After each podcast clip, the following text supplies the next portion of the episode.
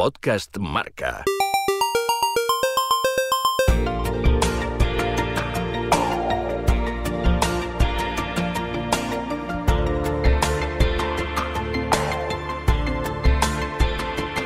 Hola, ¿qué tal están? Espero que estén llevando lo mejor posible el confinamiento en sus casas y sobre todo mucho ánimo a todas las familias que están luchando por este dichoso virus. Bienvenidos al primer episodio de Pedalier, un nuevo podcast marca sobre ciclismo para ahondar en la historia pasada de este maravilloso deporte. Por aquí van a pasar excelentes corredores que han brillado en su carrera deportiva, pero que no han tenido una repercusión tan clara en la opinión pública.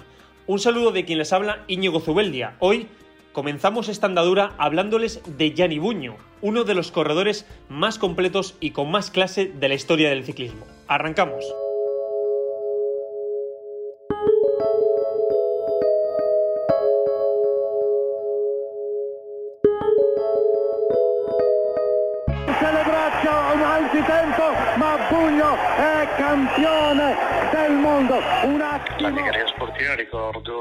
Recuerdo más o menos mi carrera deportiva. Han pasado ya unos cuantos años. Lo que mejor recuerdo es que corrí en la época de Miguel Indurain. Digamos que fue una carrera deportiva bonita. Buño nació en Brugge, al norte de Suiza, el 14 de febrero de 1964, cerca de la frontera con Italia. El año que le vio nacer no es uno cualquiera, porque es el mismo que el de Miguel Indurain o Eric Breuking. Su compatriota Claudio Chiappucci nació un año antes. En definitiva, Gianni configuraba una de las generaciones con mayor talento en la historia del ciclismo, digna de suceder a Lemon Delgado Roche, que se habían adjudicado los Tours desde la retirada de Bernard Hinault. Hijo de inmigrantes, sus padres provenientes de Véneto, concretamente de Cabasso del Tomba, se mudaron a Brugge en busca de un futuro mejor. Los padres son, son emigrantes.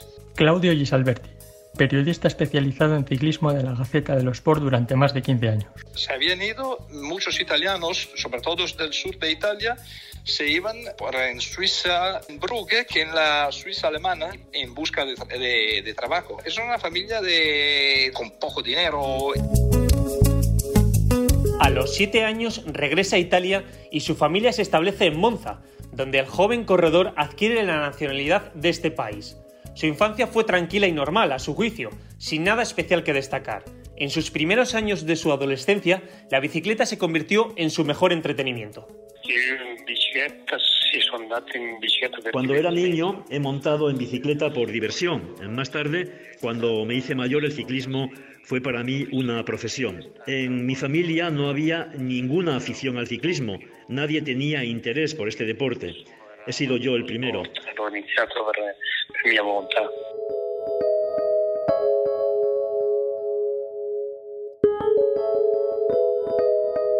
Profesional desde 1985, su primer equipo fue la Tala, de origen italiano fundado en 1908. En su debut llega su primera victoria, el Gran Premio de la Liberación en Roma.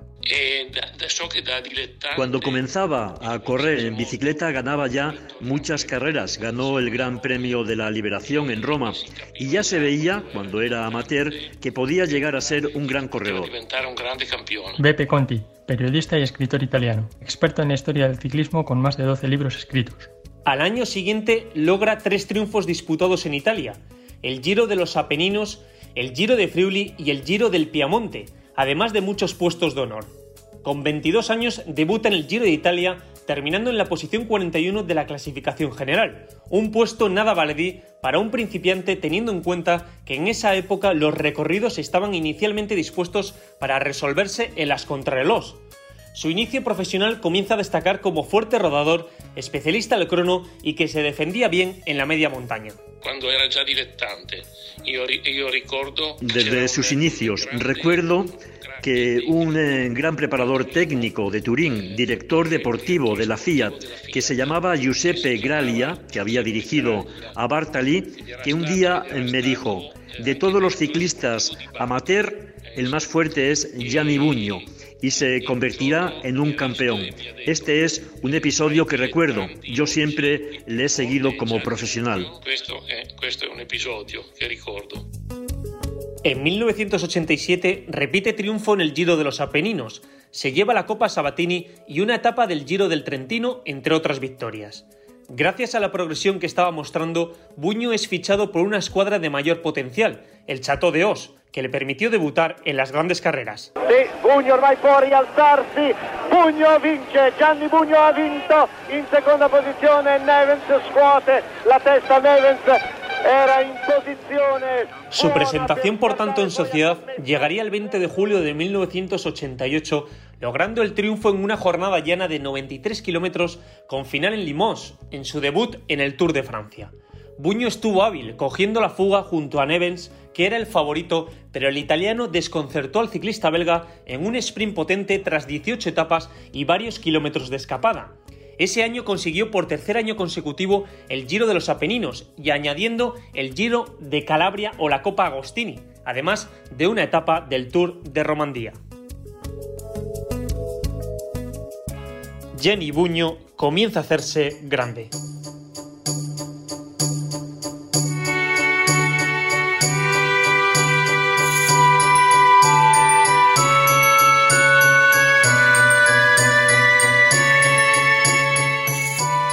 Notoriedad que generaba un triunfo en el Tour, Buño empieza a tener objetivos más serios, sigue mejorando sin prisa, pero sin pausa, vence en los tres valles varesinos y estrena su palmarés con una etapa del Giro de Italia a sus 25 años. Era la penúltima etapa de esta edición, donde terminó vigésimo tercero casi sin despeinarse. Fue un Giro dominado por Ciñón, que arrasó a sus rivales. Cosechó buenas posiciones en el Campeonato Mundial con su octavo puesto y segundo en el Campeonato de Italia en ruta. En las grandes vueltas, la joven promesa iba paulatinamente ascendiendo. Ese año quedó un décimo del Tour de Francia. El año siguiente cambia la historia ciclista de Gianni Bugno. Ed ecco Gianni Bugno, Gianni Bugno che era partito tre minuti dopo, Monte, un tempo incredibile. Un 1990 es el año de la confirmación, de ser un gran ciclista a convertirse en uno de los mejores. A sus 26 años recién cumplidos, tras ganar la Milán-San Remo, se presenta en la salida del Giro de Italia en Bari como uno de los corredores candidatos a pelear por la Corsa Rosa, aunque alejado de los favoritos como Fiñón, Motet o Giovanetti, que venía de vencer en la Vuelta a España al mismísimo Pedro Delgado.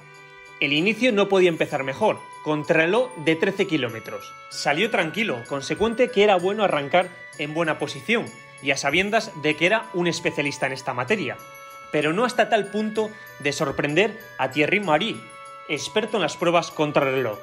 Primer día, primera etapa y maglia rosa. Pugno è partito, ecco che intanto sta arrivando, avere sicuramente il miglior tempo, ce la dovrebbe fare e infatti ce la fa. 15 e 19, 15 e 19 Gianni Pugno porta dunque al primo posto della classifica provvisoria. En su equipo, Chateau de Os no había un líder evidente, así que el equipo italiano apostó por él hasta que flaquearan las fuerzas. En la tercera etapa, con final en el fabuloso Vesubio, Eduardo Chozas explosionó la carrera, sorprendiendo a los favoritos con un gran ataque a la postre vencedor de la etapa. Buño supo contrarrestar el golpe y además aventajó en más de un minuto a su perseguidor Ciñón. Cuatro jornadas después, el Giro de Italia asistía a su segunda etapa de montaña con llegada a Vallombrosa. Rosa di Bugno, Bugno al comando, Bugno all'attacco ed è Bugno che vince, ancora Bugno da dominatore.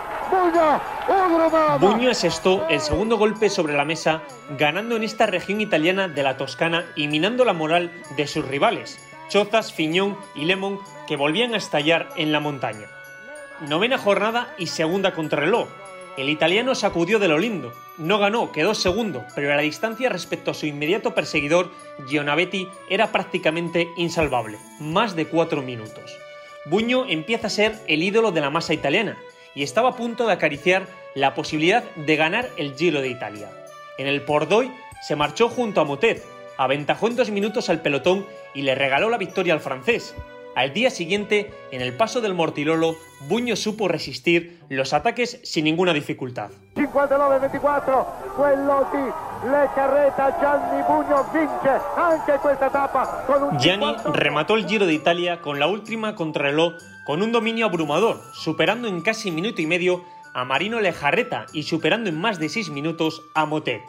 Buño venció el Giro siendo líder desde la primera hasta la última etapa, considerada una de las actuaciones más dominantes en esa carrera, casi similar al dominio de Eddie Merckx. Porque es un campeón, de eso estamos, de eso estamos, de eso estamos hablando. Claudio Gisalberti, periodista especializado en ciclismo de la Gaceta de los Sport durante más de 15 años. Ah, entonces, tú, tú recuerdas que Gianni en el 90 gana el Giro de Italia del, y poniéndose en rosa de la primera a la última etapa.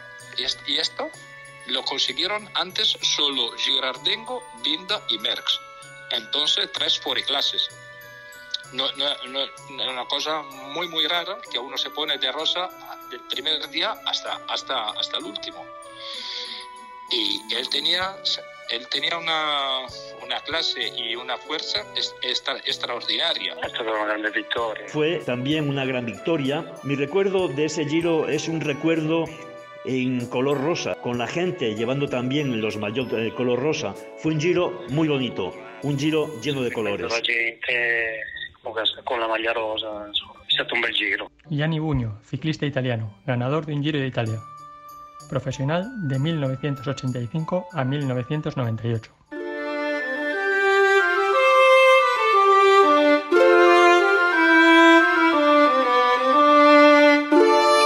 Tour de Francia de 1990 se circunscribe con dos nombres propios, Claudio Chiapucci y Greg Lemon. Imagino que a Buño no le sentaría bien que su compatriota fuera la atención de todos durante sus ocho etapas liderando la general, a pesar de que era indiscutible quién era el mejor. El varesino cedió el liderato en la última contrarreloj a favor del estadounidense Lemon, con todo el pundonor posible después de haber animado toda la carrera con incisivos ataques.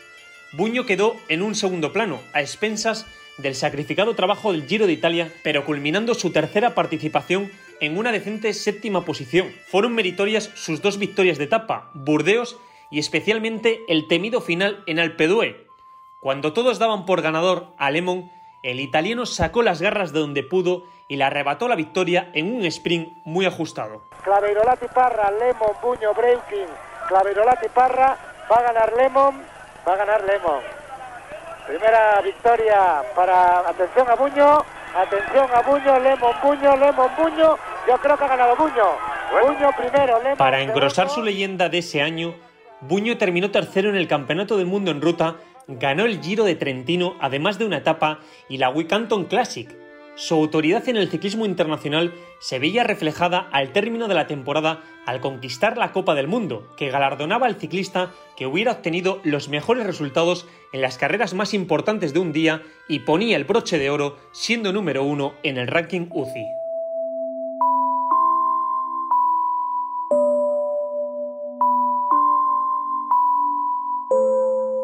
Si 1990 fue un año redondo, no sabría calificar entonces el de 1991. Supuso un antes y un después en su carrera. Su equipo cambió de denominación y pasó a llamarse Gatorade. La opinión pública creía que Buño ahora era el líder a batir en las grandes vueltas, pero en el Giro de Italia no pudo arrebatar el triunfo al experimentado Franco Chioccioli, que se mostró imbatible y finalmente incluso sapeó del podio en una cuarta posición. Subito lo sforzo, Gianni Bugno è meritatamente campione d'Italia. Gianni Bugno vince il Giro del Friuli e conquista la maglia di campione d'Italia. A pesar de no estar a la altura en el Giro de Italia, o por lo menos a lo que se le exigía, Buño se reencontró con la victoria y se proclamó campeón de Italia de ciclismo en ruta por delante de Chioccioli, su verdugo en la Corsa Rosa. Este título daba esperanza a los tifosi para ver ganar a Gianni Buño en el Tour de Francia, la carrera por etapas más importante del mundo. Él partía con la vitola de favorito, pero la explosión de un gigante navarro como Miguel Indurain desvaneció todas sus posibilidades. El momento clave se enmarcó en el descenso del Tourmalet, camino de Val Lurón, en una jornada muy cálida. Indurain esperó a que Apucci en el alto. Atacaron en la bajada y Buño creyó que no era el momento. Fue la oportunidad para los valientes. Ese error le privó de luchar por la general. Se dejó en meta más de minuto y medio y en la general se distanció con Indurain en más de tres minutos. En una jornada muy calurosa en la ronda francesa, Buño pensó que el ataque era demasiado lejano y que había que guardar fuerzas. Cuatro días después, por segundo año consecutivo, triunfaba en el puerto de montaña más famoso del Tour de Francia, el Alpe d'Huez, y se colocaba segundo en la general. Al día siguiente, en otra jornada de montaña, con final en Morsin, Buño intentó cortar la distancia con el Navarro, pero fue imposible. Indurain mantuvo el liderato en la penúltima etapa, venciendo en la contrarreloj. Attacco di Indurain nella scia di Bugno, Bugno si volta, controlla la corsa e Bugno alza forse le braccia La gran decepción del Tour se vio compensada con el título de campeón del mundo, por delante de Rux e Indurain. También subió a lo más alto del podio en la Clásica de San Sebastián y la Euskal Bicicleta, entre otros triunfos. Por segundo año consecutivo, culminó la temporada como número uno del ranking UCI.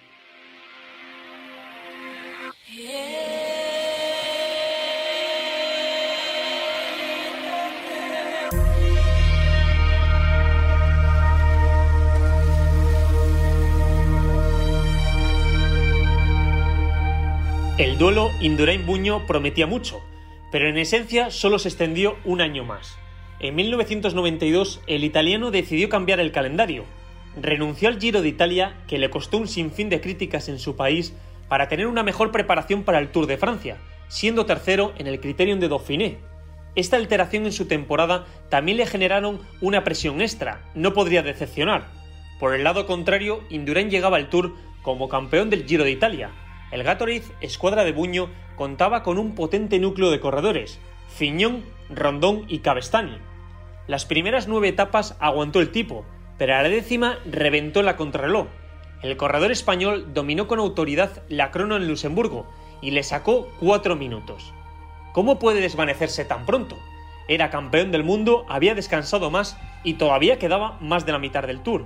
Era inexplicable lo que había sucedido. El resto quedó diluido por esta gran derrota, consciente de su inferioridad.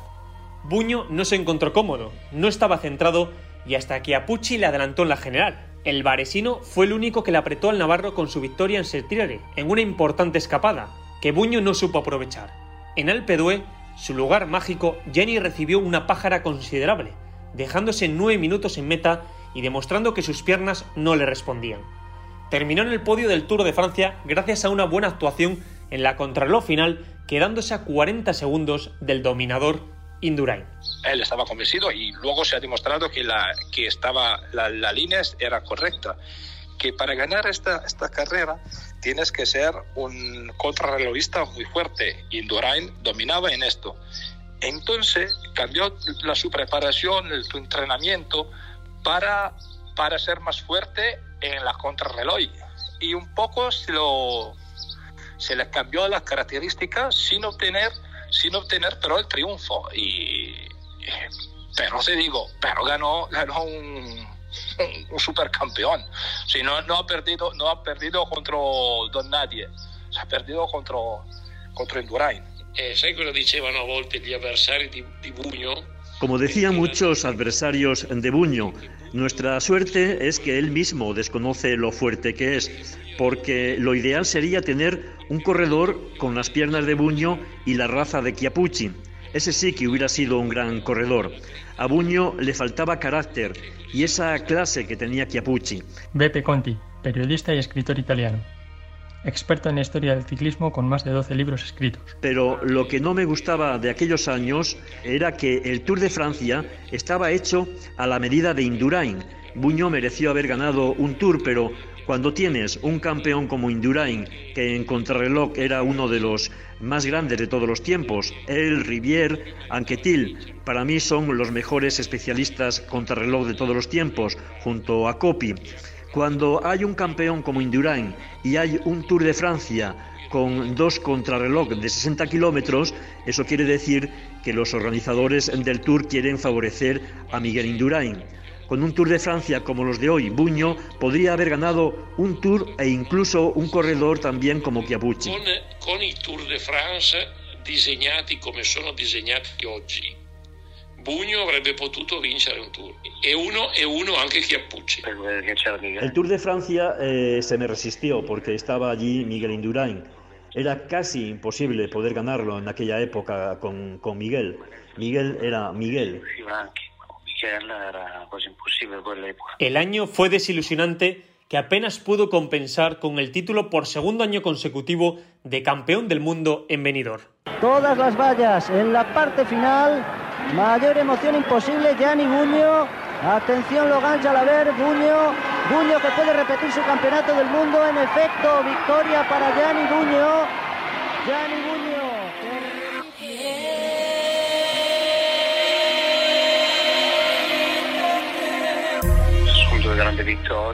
En los mundiales eh, del 91 y 92 eh, supusieron para mí dos grandes victorias. Fue la culminación de una carrera deportiva que me dio mucha felicidad poder llevar el maillot arco iris en dos ocasiones. Supuso para mí una gran satisfacción.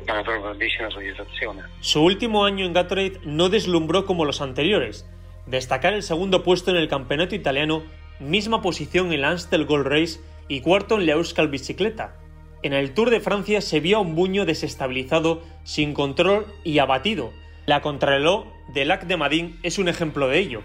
También al día siguiente en la montaña con final en la estación de esquí de Serre Chevalier, su impotencia se apoderó. Al término de la etapa le preguntaron los periodistas qué le pasaba. Su respuesta fue elocuente. No lo sé, lo único que tengo seguro es que si no averiguo qué me pasa, dejo el ciclismo. La frustración de sentir que no había nada que hacer le llevaron al vigésimo puesto en la general, después de una décimo octava plaza en el Giro de Italia. Ganaría etapas aisladas, pero ya no volvió a estar en las quinielas del Tour ni del Giro de Italia. Sí, seguramente Sí, seguramente que el Tour de Francia daba algún tipo de ventajas a Miguel, pero no con las subidas, sino en las contrarrelojes, donde él sacaba ventaja y después ya era inatacable. Tiraba distacco e poi se lo gestiva, quindi non era, era inattaccabile.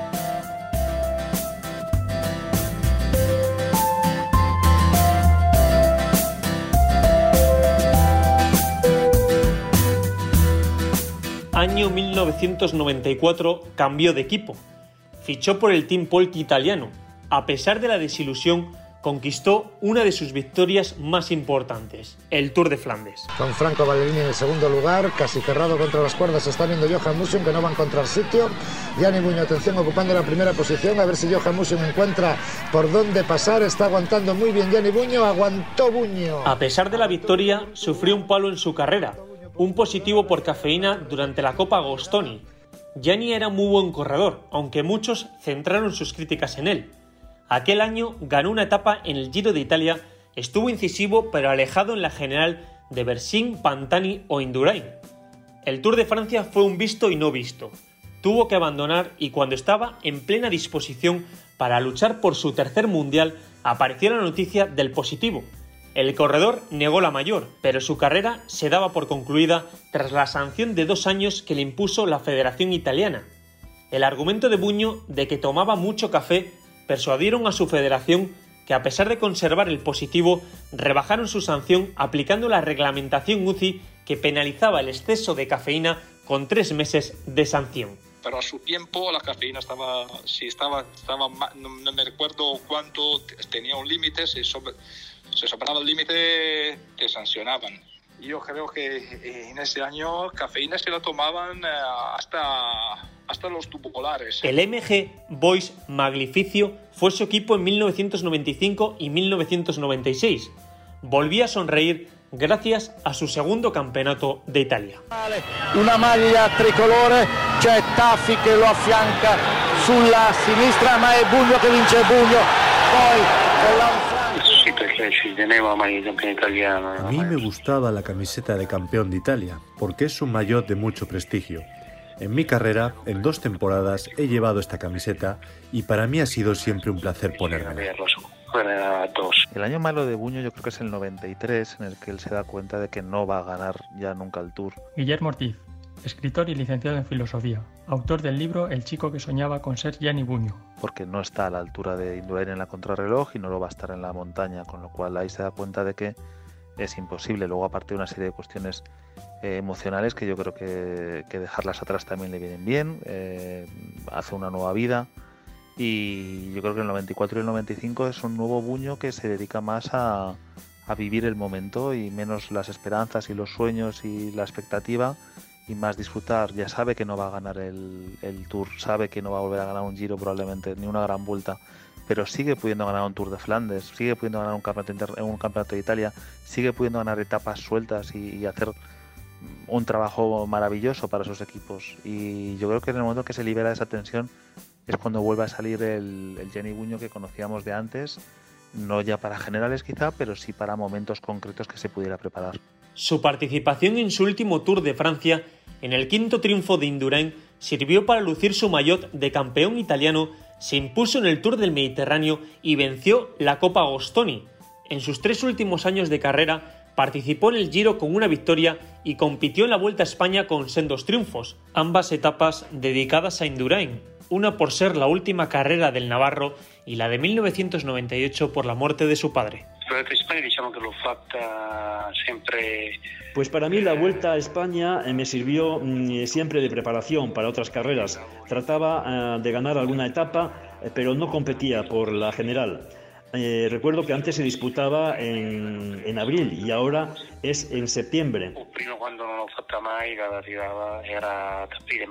Sin duda, para tratar la vida deportiva de Buño es necesario el nombre de Indurain, porque si no llega a existir el Navarro, el italiano hubiera sido uno de los más grandes. No obstante, sería injusto valorar a Gianni por sus segundos puestos o sus incapacidades o sus fracasos en ciertos momentos del Tour de Francia. Buño fue un corredor fuera de serie, incluso sin la constancia necesaria para aguantar tres semanas, pero con un estilo encima de la bicicleta imborrable para quien no lo haya visto. Su forma de activar desarrollo, como si no hiciera ruido, está al alcance de pocos. Completo, un campione che andava eh, un po' più piano in discesa. Era un ciclista completo, un campeón, un poco menos fuerte descendiendo, pero era muy fuerte contra el reloj. Hizo muy buenos, muy buenos cronómetros, venció en eh, un Giro de Italia ganando contrarreloj, era fuerte subiendo porque fue el primer italiano tras Coppi que ganó dos años seguidos en Alpe d'Huez batiendo a Lemon y a Indurain. También era fuerte sprintando, así ganó la Vuelta a Flandes venciendo a Musiu al a sprint. Era un campeón que era menos fuerte, como decía, en el descenso, pero salvo esto era un campeón completo pero su principal eh, cualidad era que fue un campeón que lo disputaba todo, eh, de la Milán San Remo al Giro de Lombardía. Él y Chiapucci corrían todo. Ahora los campeones eligen solo uno o dos objetivos, pero él lo corría todo. Lui, lui invece c'era sempre, tutte le corse. No creo, no creo que sea una falta. Él, tenía carácter que no, es no era explosivo, no, no, no, se, no se ponía por delante de todos eh, con, con, cara de risa o, o, bromeando, no, era, no tenía el carácter de Cipollini. Claro, Cipollini era un showman. Bueno, le faltaba carácter, no has ganado mucho, pero que ha ganado. Luego te vas a ver el palmarés y ostras, si, si tenías ahora un campeón así que gana clásica desde la Sanremo al Flandres al Giro de la Emilia, dos mundiales, un Giro, llega segundo y tercero al Tour. ¿Cómo, ¿Cómo le gustaría tenerlo ahora? Un, un Gianni Buño en Italia, en España, en Francia, en cualquier, en cualquier lugar, en cualquier, lugar, en cualquier nación. ¿no? En la actualidad, Gianni se dedica al vuelo, convirtiéndose en piloto de helicóptero. Sin ir más lejos, ha participado como piloto en las retransmisiones de ciclismo del Giro de Italia. Buño es una persona introvertida, no le gusta resaltar su trayectoria deportiva, prefiere el anonimato. Sí, es verdad, no me gusta hablar del pasado, no me entusiasma. Eh, pienso en él, lo repienso y eh, lo dejo para, para mí, solo para mí. Es el pasado. Uno de los hechos que describen su lado humano es que no guarda ningún trofeo en su casa. No, No, porque se los eh, he dado a mi madre. La mayor parte de las copas las he regalado, entonces no tengo en casa ningún trofeo importante. Además, si se puede expresar así, no mantiene la llama del ciclismo, aunque es el actual presidente del Sindicato Internacional de Ciclistas Profesionales Asociados. Apenas Buño sale en bici. No, no me Cuando la, no me La lluvia, es cierto, no me gustaba. Trataba de evitarla. En la actualidad eh, no salgo en bicicleta, no tengo tiempo y sobre todo porque donde vivo hay eh, mucho tráfico y no me gusta. Hay tráfico, così non lo faccio. Ma solo perché sono pigro, no perché non mi piace. No obstante, opina sobre el ciclismo actual quien no ve tantas diferencias al ciclismo de su época. Sí, lo veo difícil. En la actualidad veo difícil la situación del ciclismo por sus eh, reglas, por su reglamentación. Esperemos que se calme y vuelva la normalidad. No son tan diferentes las bicicletas de antes y de ahora. A nivel organizativo, las reglas son como son. Ahora hay equipos más grandes con un alto nivel tanto en los sponsors como en los propios equipos. De alto nivel, que cuesta tanto, pero. Hace unos días, cuando realizábamos la entrevista con Gianni Buño, él estaba hospitalizado tras caerse al suelo debido al estrés se recupera favorablemente y él mismo nos ha reconocido que está bien. El respeto a la clase y la elegancia que atesoró Buño en su carrera deportiva es inabarcable. Desde mi humilde opinión, era un digno corredor que ha significado mucho para Italia y que necesitaba ser recordado como un gran campeón. Forza Gianni. Yo creo que al menos en España, desde luego, el respeto que se ganó Gianni Buño durante los finales de los 80 y principios de los 90, quizá a partir del Giro del 90 obviamente pasó a otra dimensión por completo, eh, fue absoluta. Es decir, aquí eh, que a Pucci le ponía muchos apuros a Indurain, por ejemplo, o había otros corredores de una inmensa calidad, como el propio Rominger, que ganaba vueltas a España en Giros de Italia. Pero yo creo que el respeto de, la belleza que suponía ver a Buño y, el enorme talento que atesoraba y la sensación de que el límite era un poco su propia cabeza o su propia mm, capacidad para gestionar las situaciones más que, más que las piernas, hacía que mm, todos viéramos en él la gran antítesis de, de Miguel Indurain. Y yo creo que ser la gran antítesis del gran dominador de la década es decir mucho sobre, sobre un ciclista. Ha sido uno de los eh, más grandes de todos los tiempos. Fue el primer italiano en la historia del ciclismo que ganó dos campeonatos del mundo seguidos, en 1991 y 92. Antes no lo había conseguido nadie, ni siquiera Vinda en el 23, ni Coppi, ni Moser. Ninguno fue capaz de vencer dos campeonatos del mundo seguidos. Ha ganado casi todo, el campeonato del mundo, la Milán-San Remo, el Giro de Italia y la Vuelta a Flandes. Por tanto, es uno de los corredores más completos de todos los tiempos.